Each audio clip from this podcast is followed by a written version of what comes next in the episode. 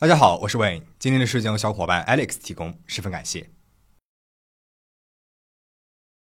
一九八四年十月十六日，在法国东北部的福日省沃洛涅河畔莱庞热的小山村，发生了一起震惊全法的事件。在距离莱庞热四公里的沃洛涅河段当中，发现了一个男孩，他的手脚、脖子被麻绳捆绑着，头上戴着的毛线帽被拉下，盖住了整张脸。第二天，男孩在河里面被发现的新闻，以及他那张如天使般稚嫩可爱的脸庞，刺痛了全法国人的心。谁都没有想到，这个看似简单的案件，在未来的三十六年间，会掀起一场声势浩大的媒体与法律之战，是法国司法史上最重要的案件之一了，也可以说是撼动了法国司法权威。这就是震惊全法的格雷戈里案件。可能有很多的小伙伴已经听过这起事件了，那么不妨再听一遍，说不定会有新的发现。四岁的格雷戈·维勒明与父亲让·玛丽·维勒明、母亲克里斯蒂一家三口生活在法国的一个小山村白庞热。父亲让·玛丽出生于一九五八年九月三十日，来自于一个工薪家庭，在当地的一家汽车坐垫厂上班。让玛丽十八岁的时候认识了妻子克里斯蒂，那个时候呢，他十六岁，是一个外乡人，在这里的制衣厂上班。相恋三年之后，一九七九年的一月份，两个人结了婚。婚后一年，一九八零年八月二十四日，克里斯蒂生下了一个男孩，取名为格雷戈里。让玛丽工作努力勤奋。一九八一年二月份，二十三岁的让玛丽由于表现出色，被升职为了工厂领班，跻身为了管理阶层。薪资丰厚，年薪大约为一万五千美元。很快，他就花了五万美元为自己建造了一座大房子，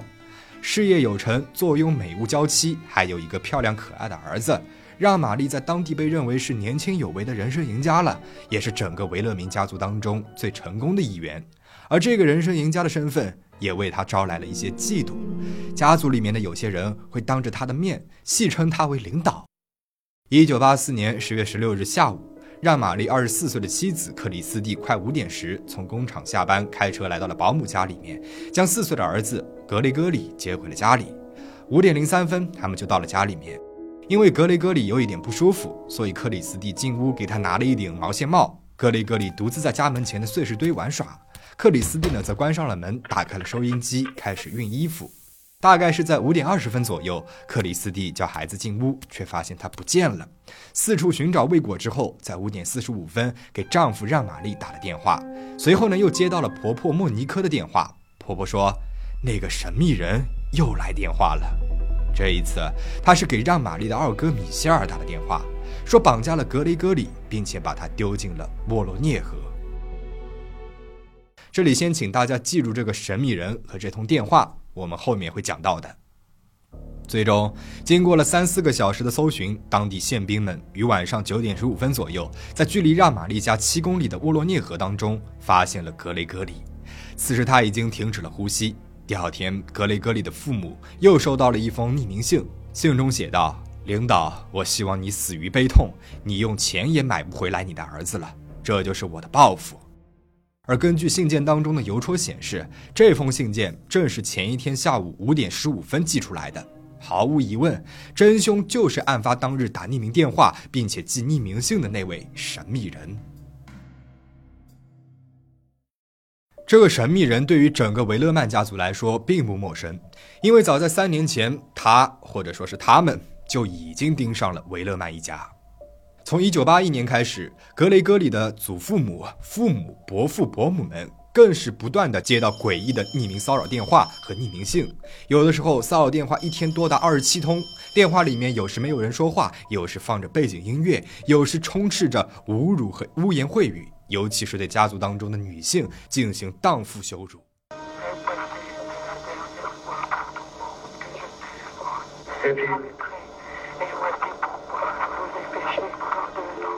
这些匿名骚扰电话经常会提到家族的一些秘密，会故意说出家族成员的过往冲突，以此来挑起事端，搅出一些紧张的气氛，导致家族成员们之间互相猜忌、胡乱攻击。尤其是格雷戈里的父亲让玛丽成了主要的攻击目标。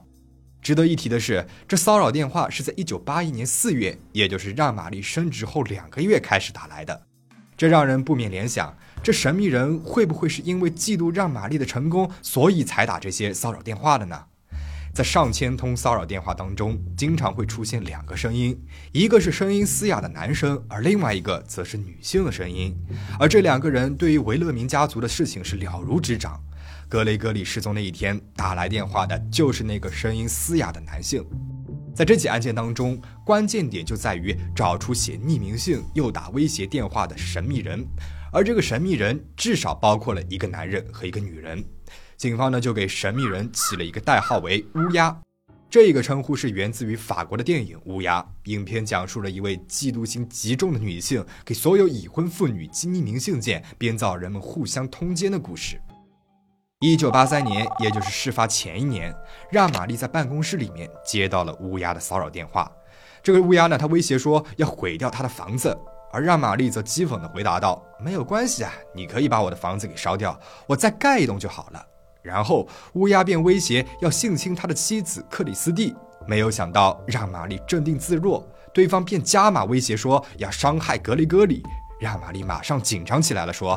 如果你敢动我儿子一根汗毛，你就死定了。”这一刻，乌鸦终于是知道了让玛丽的软肋。在这一年里面，乌鸦陆陆续续给维勒曼家族寄了三封恐吓信件，威胁要杀死他们全家。但是到了五月份，乌鸦突然寄来了一封信件，声称自己不会再骚扰他们了，而他们永远也不会知道自己是谁。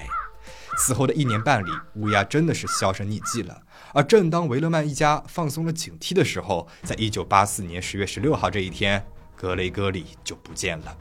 在警方找到他之前，乌鸦就打来电话说他要把格雷戈里扔进河里面，而警方随后也真的在河里面找到了格雷戈里，所以。这个乌鸦肯定就是凶手。调查在家族成员范围内展开，警方和让玛丽本人一致认为，乌鸦一定是家里面的人，或者至少是和这个家族关系非常密切的人，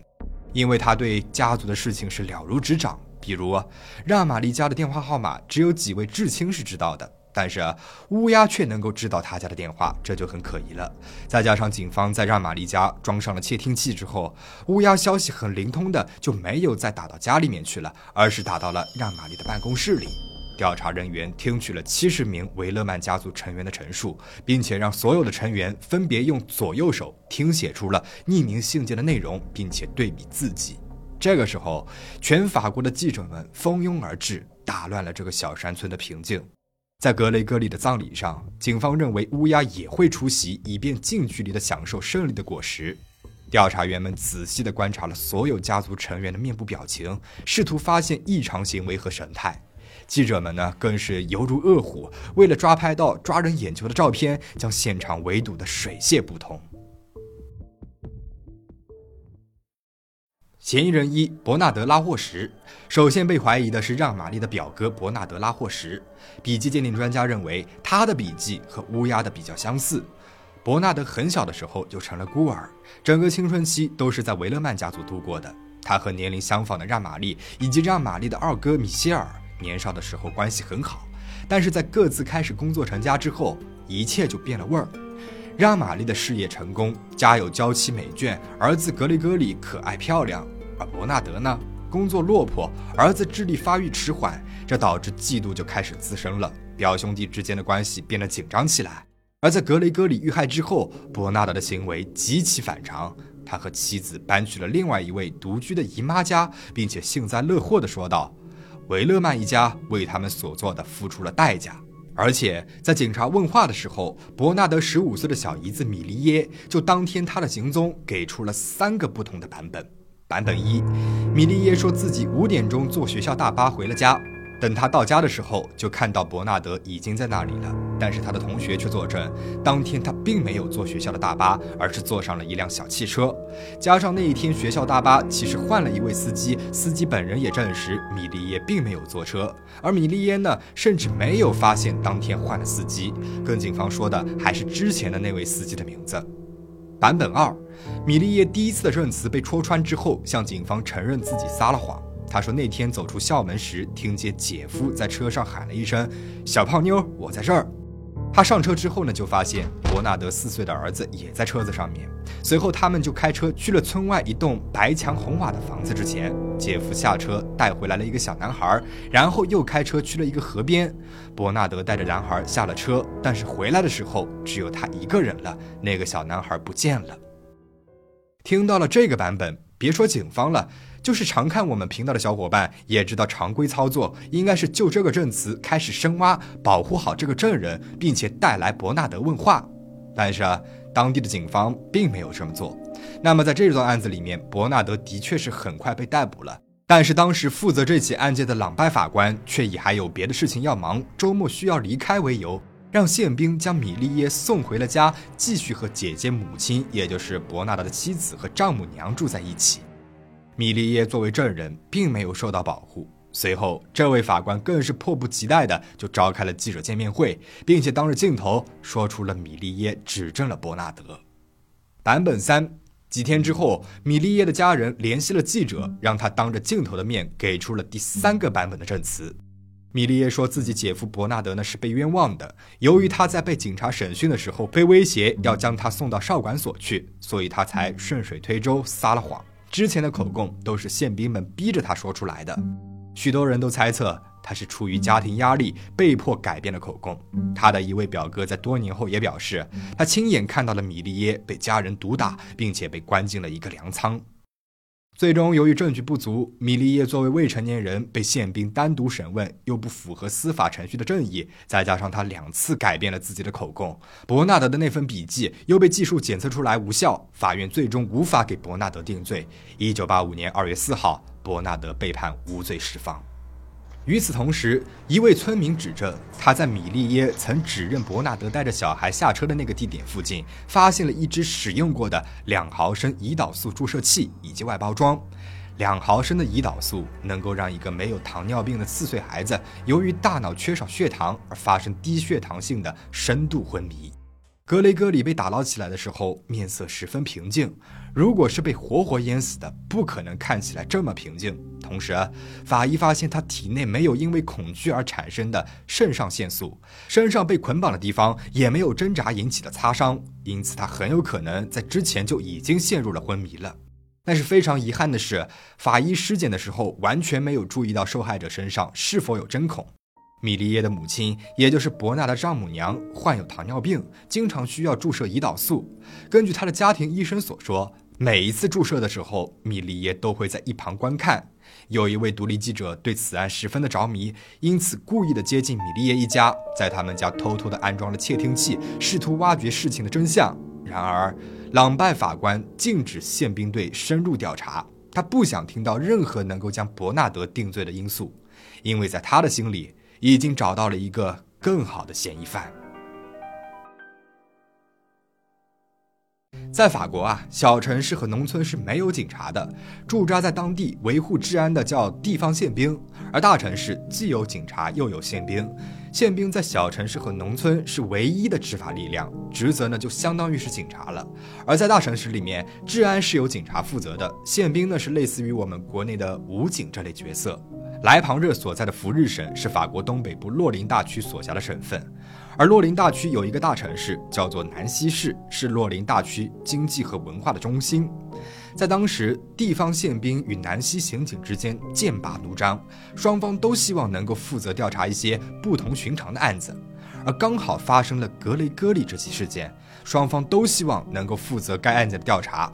当时负责案件的朗拜法官先是选择了当地的宪兵进行案件调查，不过在朗拜法官遭到了严厉的批评之后，在事情发生的半年之后，也就是一九八五年的二月十八日，正式的将地方宪兵从案件当中撤了出来，把这起事件委托给了南溪刑警进行调查。而南溪刑警的调查又有了新的发现。有四名同事证实，在十月十六号案发这一天下午，格雷戈里的母亲克里斯蒂从纺织厂下班之后，并没有直接回家，而是开车去了邮局寄信。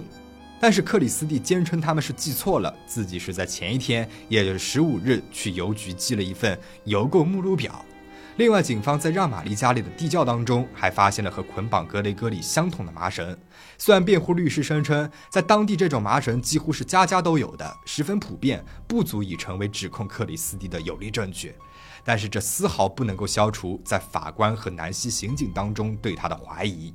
当时参与调查的南希警长雅克克拉奇在采访当中表示，他对克里斯蒂的第一印象就不好。他的原因呢也很简单，见面的那一天，他穿着紧身的黑色毛衣，看上去美丽吸引人，完全不像是刚刚失去孩子的母亲。他预想当中，作为痛失爱子的母亲，不应该有精力打扮自己，应该看起来是蓬头垢面、无精打采的才对。一对记者夫妻贝吉娜和玛丽弗朗斯曾经向同行透露。如果克里斯蒂是凶手的话，那么这一新闻一定会大爆，因为对于读者来说，这样的内容更加具有吸引力，更加具有娱乐性。南希警长雅克在贝吉娜的牵线之下，竟然与嫌疑人伯纳德的辩护律师私联，美其名曰是想要更好的了解案情。两个人以多个不同的笔名，在法国各大报刊上发表对克里斯蒂极具攻击性的文章，对他下笔越来越狠。他们需要找到他作案的动机，于是又费尽心思，希望能够找到他的情人，或者是证明格雷戈里不是让玛丽的亲生儿子。在辩护律师加罗的建议之下，让玛丽夫妇在格雷戈里遇害两个月之后，就要了第二个孩子。克里斯蒂怀孕了，他们的第二个孩子将在格雷戈里去世一年之后出生。一时之间，流言四起。人们对于这位母亲这么快就孕育了另外一个孩子来代替格雷戈里颇有微词，议论纷纷。再加上笔记专家认为有八成可能是克里斯蒂写了那封匿名信件，乌鸦很有可能就是这位母亲。克里斯蒂得知了这个消息之后，深受打击，大出血，并且紧急入院。朗拜法官带着专家们前往了医院，在他的病床前宣告乌鸦信件的笔迹分析报告。克里斯蒂被媒体推上了风口浪尖，让玛丽的精神崩溃了。他觉得自己被正义所抛弃，他深信自己的妻子是无辜的。如果检方认定凶手是他的妻子，那么意味着真正的凶手将会逍遥法外。如果司法不能够帮他讨回公道的话，那么他将自己去主持正义。一九八五年三月三十号，在伯纳德被释放后一个多月，让玛丽来到了伯纳德家里面。用一把猎枪对着他质问他为什么要杀死自己的儿子。伯纳德说自己没有杀死格雷戈里。话音未落，让玛丽就扣动了扳机，把伯纳德给打死了。随后，让玛丽到警察局自首，立即被拘押。对于他的审判，一直到一九九三年十一月才开庭审理，让玛丽被判了五年监禁，缓期四年执行。那么，对于这个结果，有的说法是这只是一个象征性的判决。陪审团对于他行凶的行为谴责，但是考虑到他是受害者家属，不想量刑过重，希望判决的时间与他已经服刑了的时间是一致的。因为从1985年到1993年，他已经被关押了八年多了，所以他于1993年12月30日就被释放了出来。格雷戈里事件让整个法国都闹得沸沸扬扬。警察将法官带入孩子母亲就是凶手的假设当中，报纸以及公众舆论也支持这种假想。每天都有大量关于维勒曼夫妇的新闻报道出炉，一些无良的记者如啃食尸骸的秃鹫般，为了挖出更加具有冲击性、更加具有话题性的新闻，对于当地的居民以及受害者家属是穷追不舍。让玛丽很大程度上就是受到了新闻的影响而起了杀机。伯纳德遇害后的照片以三十万法郎被当作头版头条卖给了媒体。由于媒体过度的关注与曝光，小格雷戈里的墓地甚至是成为了游客的打卡地。到这里，这起案件看起来还是闹哄哄的，毫无头绪，只有一个个不同的角色上场瞎搅和，把水是搅和的越来越浑，似乎没有人真正的关心乌鸦到底躲在何处。如果你觉得这起案件的发展已经到了荒谬的地步，那么后续的发展会让你觉得更加的荒谬。追逐名利的法官，赚得盆满钵满的律师，无中生有的有名作家陆续登场。而多年后最新的 DNA 技术能够找出真正的凶手吗？我们明天再说。